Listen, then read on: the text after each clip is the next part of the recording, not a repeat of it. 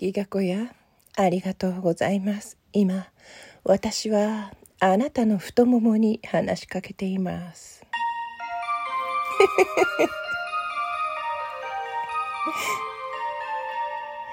妄想列車暴走トークギガ子ですえー、今回はお便りお返しの回ということで、あの、今年最後の声のソムリエをさせていただいたチャイチャイ様からですね、なんとお便りをいただきました。イエーイこういう時は、なんか、えっ、ー、と、イエイ 下手くそ。いや、本当にね、そんなこんなでチャイでございます。宇宙のような声、めちゃ嬉しい。奈良ギガ子は宇宙に迷い込んだ彗星やね。あと、いろいろお見通しされてて恥ずかしい。とても素敵な収録ありがとう。PS4 悪いことに使っちゃおうかなっていうね、すごいお便りありがとうございます。嬉しい。もうね、この短さにありとあらゆるボケを、本当にさじ加減の絶妙なボケを織り込んできてくださってて、さすがチャイ様うーん。めちゃくちゃ嬉しかったです。そう、私、宇宙に迷い込んだ彗星なんですよ。ギガ彗星。本当にね、今年、夏、夏かな？夏から秋にかけて、本当あ、9月か、9月かな？一番、うん、タイミングがあったのは。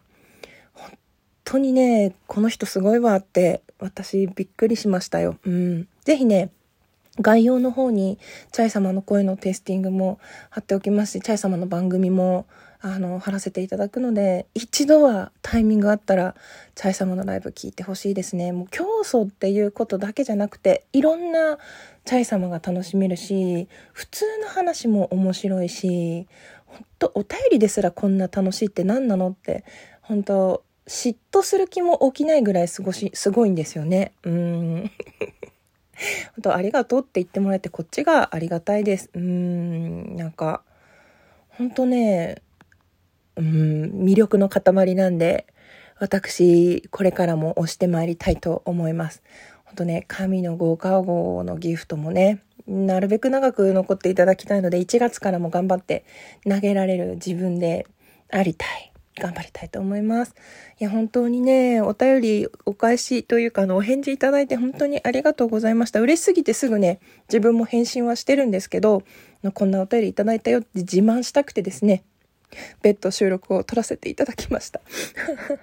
ありがとうございます。本当ね、あの、一緒にコラボしてもらったりね、寸劇やらせてもろたりね、なんか自分のボケにすごく敏感にこう反応してもらうっていうか、微妙なところ投げちゃったなって思っても、必ずすくい上げてくださる、本当ボケの救世主、いやいや、本当にね、私にとっては ご教祖様でございます。これからもどうぞよろしくお願いいたします。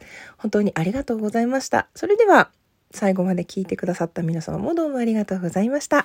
ではでは、また。あ、先にドア閉めちゃった。いつもこれどっちが先かわかんなくなるので正解を誰か教えてください。妄想列車暴走特ギガ子でした。